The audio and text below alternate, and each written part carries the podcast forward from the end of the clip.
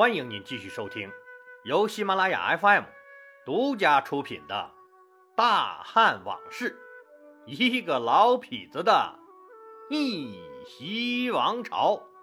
我李世长，一个有故事又好酒的老男人，为您原创和播讲。上集说到呀，说刘邦在彭城一路被项羽追着打。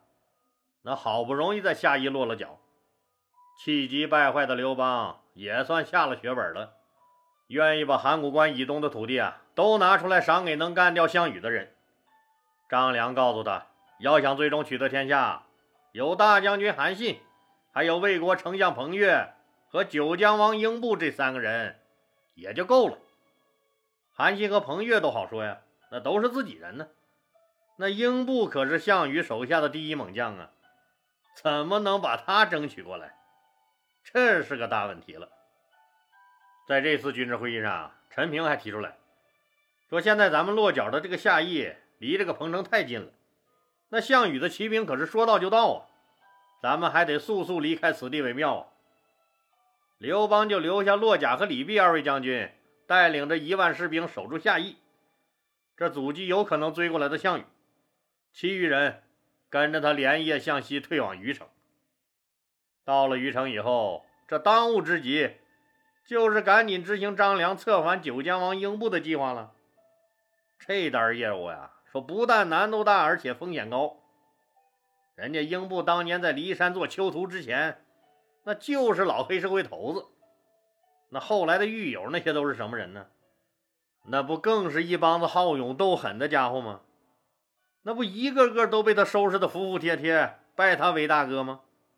要论入道早啊，那英布人家可是骨灰级的老黑社会了，那又是项羽手下的第一猛将，脾气暴，这都是标配。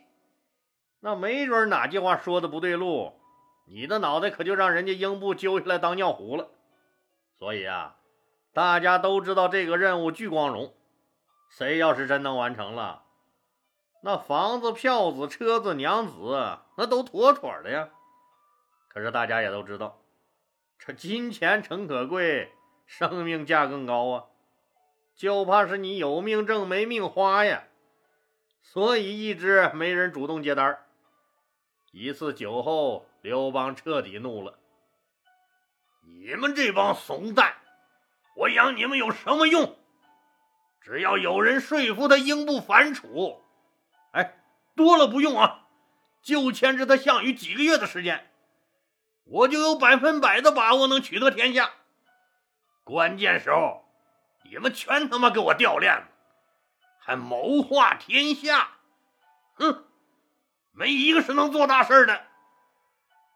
刘邦这话骂的确实有点过分，彻底激怒了一个人。这个人有充分的自信，能拿下英布。老子道行深，敢他妈去故宫开大奔？那这个人是谁呀？刘邦办公室的机要秘书随和同志。刘邦的话声还未落，他就一梗脖子，眼睛朝上一翻，大声说：“我随和愿意出使淮南。”这有人愿意勇敢是好事啊，可是我们知道。那刘邦刘老大是最看不起那帮子死读书、读死书的儒生了。读书人里能入他的眼的，那是不是只有那个老酒痞子利基？刘老大喜欢他，是因为他虽然是个读书人，但是脾性十足，很对刘邦的胃口。那而像随和这样规规矩矩的儒生，刘邦是看不上眼的。你说你一个读书人，啊？你老老实实给我写个材料，规规矩矩做个办公室就行了。你还偏要跑去和流氓打交道，人家把你卖了，你还帮人数钱呢。刘老大很是怀疑这个随和，那是否有能力策反英布？可是刘邦又等了两天，那鉴于实在没有其他人报名和随和抢这单，几乎可以确定、一定以及肯定掉脑袋的营生，所以啊。死马当活马医吧，没办法，那就是你随和了。刘邦马上派出二十个人的使团，由这个随和任团长，往九江国去策反英布去了。随后啊，刘邦又从虞城战列撤退到了三川郡的荥阳县，再退可是要退回关内喽，这不他妈白忙活了吗？既然没退路了，那就只能死守荥阳了。在这儿啊，刘邦和军事牛人韩信实现了光荣会师。这个韩信同学因为没有参加彭城大会战，正在为失去一次和项羽正面交锋的机会而懊恼呢。韩信卯足了所有的劲儿，哼，就等着在荥阳和项羽拼命了。看着韩信带来的兵摩拳擦掌、意气风发的样子，那部分随刘邦失败逃回荥阳的汉军也逐渐恢复了士气。失败的颓势终于得到了抑制，自信心。又逐渐在汉军中高涨了起来。在大败面前，那留守后方的丞相萧何发挥了定海神针般的巨大作用。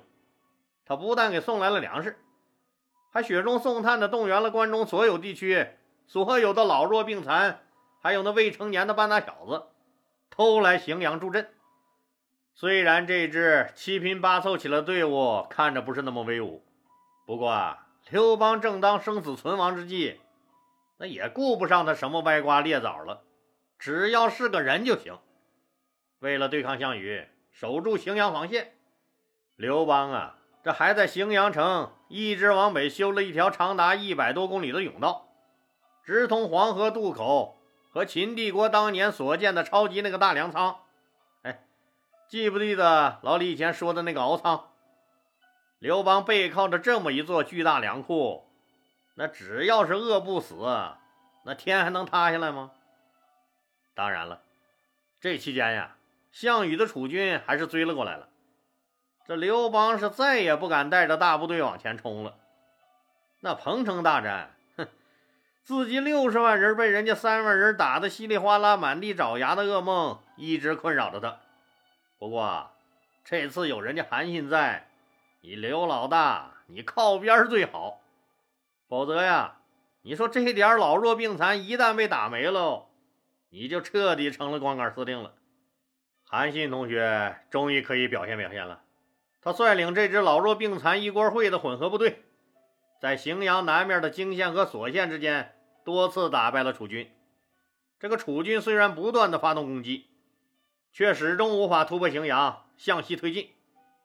公元前二零五年六月，刘邦从荥阳前线。返回自己的大后方都城岳阳，立了自己的二儿子，就是他和吕雉生的刘盈为太子。哎，这就是后来的汉惠帝。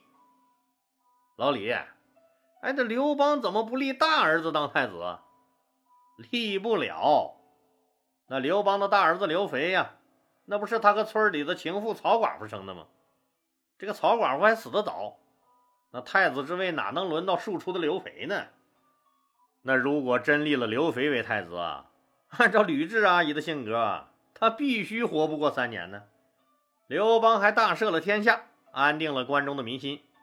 不过，我们现在都可以想象，那被赦免了的罪人是不是只有一条路可走？那就是上前线。你想想，那老弱病残的都让萧何忽悠着去前线砍人了，能让你膘肥体壮的亡命徒闲着？好了，既然粮食通道打通了，那防线也形成了，后方也稳定了，那就要开始收拾人了。那收拾谁呀？那先收拾的是我们的老熟人雍王章邯，还有一个要收拾的，那就是刘邦一直器重的魏王魏豹。咱们先来看看章邯。这个人呢，自从退守到废丘以后，就再没出来过，在重重的包围圈里。那整整死守了十三个月，哼，这啥概念呢？超级钉子户呗。章邯的确是个牛人，当年他就曾经追着起义军一通猛打，凶猛如虎啊。如今虽然是虎落平阳嘛，被困在这座孤城里，但依然是强悍如狼。他是一个能打的人，更是一个能守的人。你想想，十三个月呀！就是不被打死，一般人也早早被饿死了。可现在看，张邯看起来一点也没有被饿死的征兆，真也是日了鬼了。这东西南北四面八方都沦陷了，这座孤城那竟然能存在十三个月。刘老大很是生气，那后果是相当的严重啊！被项羽打得鼻青脸肿的刘老大，彻底需要发泄一下。发泄的目标自然就瞄准了他张邯了。刘邦派了一个阵容超级强大的拆迁队来对付张邯这个钉子户。拆迁队队长自然就是韩信了，副队长啊，就是指挥拆迁的高手曹参同学。而他麾下的那些个拆迁队队员，那个个都是如雷贯耳的家伙。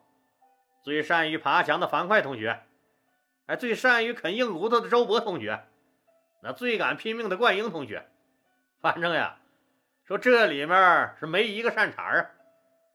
张邯当然更不是善茬，就是你刘老大亲自来，老子也不怕。你还在三百米开外呢，我就一顿弓箭伺候。好不容易跌跌撞撞摸到我这墙根底下，那城上滚木雷石一顿乱砸。要是你万幸没死的话，那城上兜头一锅热油就把你浇的浑身就剩骨头架子了。你要还敢架云梯攻城，嘿嘿，那太好了，连人带梯子，我张邯就送你一张啊，去极乐世界游玩的单程机票。每次攻城之后。汉军留下的都是一堆堆尸体，看来要除掉这个可恶的钉子户，那光靠恐吓、砸玻璃、断水、断电、断 WiFi，那肯定是不行了，必须得另想办法。这可愁死了这帮大老粗，这拼命都他妈不行，还能怎么办？大将军韩信呀，突然又命令他们这几天停止攻城。曹参、周勃、灌婴、樊哙这哥几个。晚上没事就是喝酒骂娘，这他妈紧打还打不下来呢，那怎么突然又停了？这喝着喝着，哥几个就喝高了。冠英、樊哙醉醺醺出来撒尿，这哥俩远远的对着废丘城的方向掏出家伙就尿。冠英一边尿一边嘴里嘟囔着：“我呲，我呲，我他妈呲塌了你，呲塌了你的城墙！”同样喝得醉醺醺的樊哙大笑：“ 嗨，你那一小鼓鼓就能刺塌了人家城墙？那城墙多硬啊，多硬啊！咱们哥四个一起呲的，把那狗日的城墙给他冲塌了，冲塌了！”尿完后，两个人嘻嘻哈哈回去继续喝酒了。晚上，樊哙可就做了一个梦，梦见他们哥四个一起对着章邯死守的废丘城撒尿，那一股股尿冲向了废丘城。果然呀，废丘的城墙被尿冲塌了一个大口子。樊哙兴奋地大叫一声：“兄弟们，跟我冲！”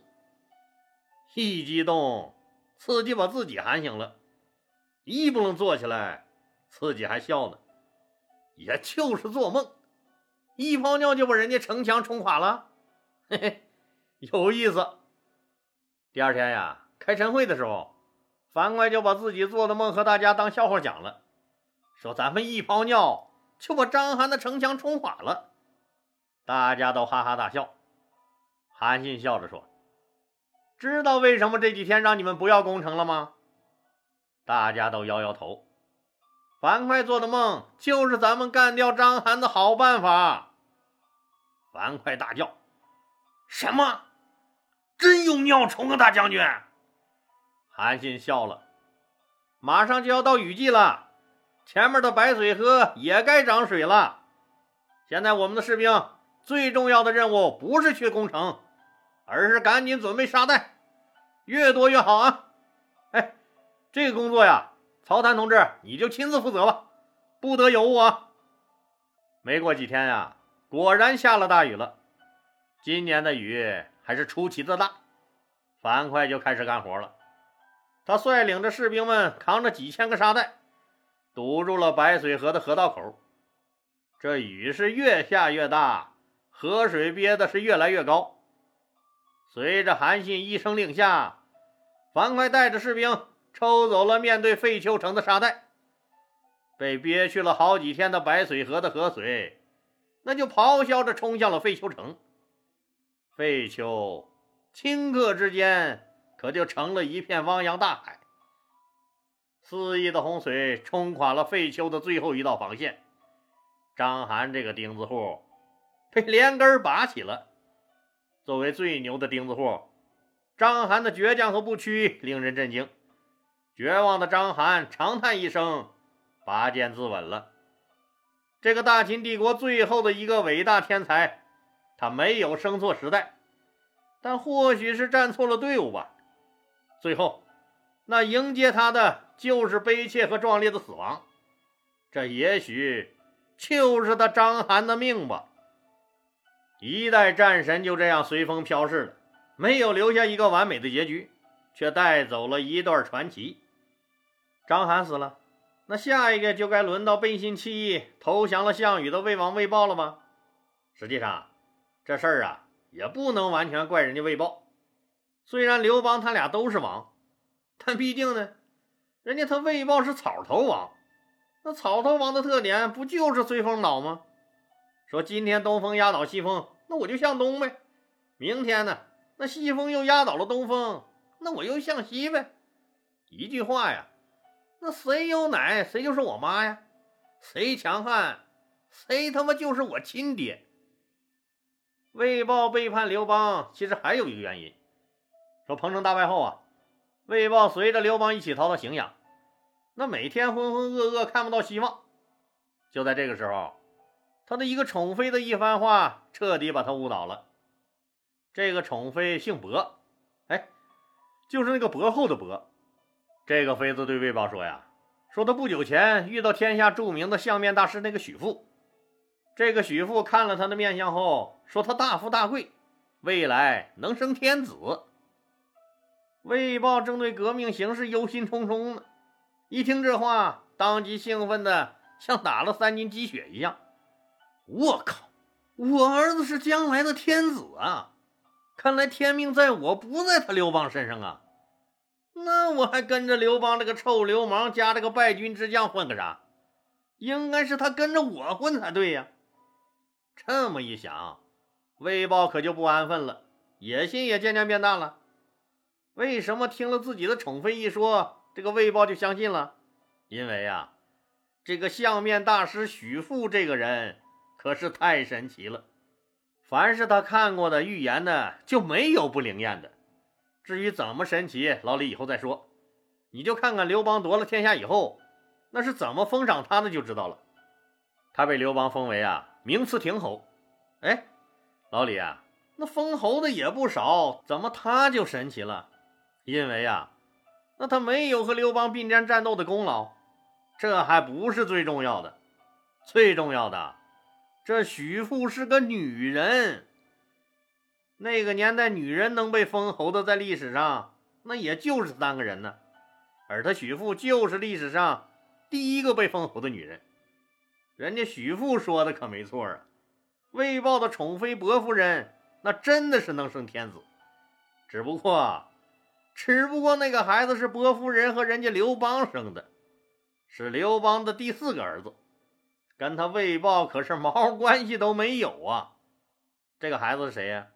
就是后来的汉文帝刘恒，魏豹成了历史的千古笑柄了。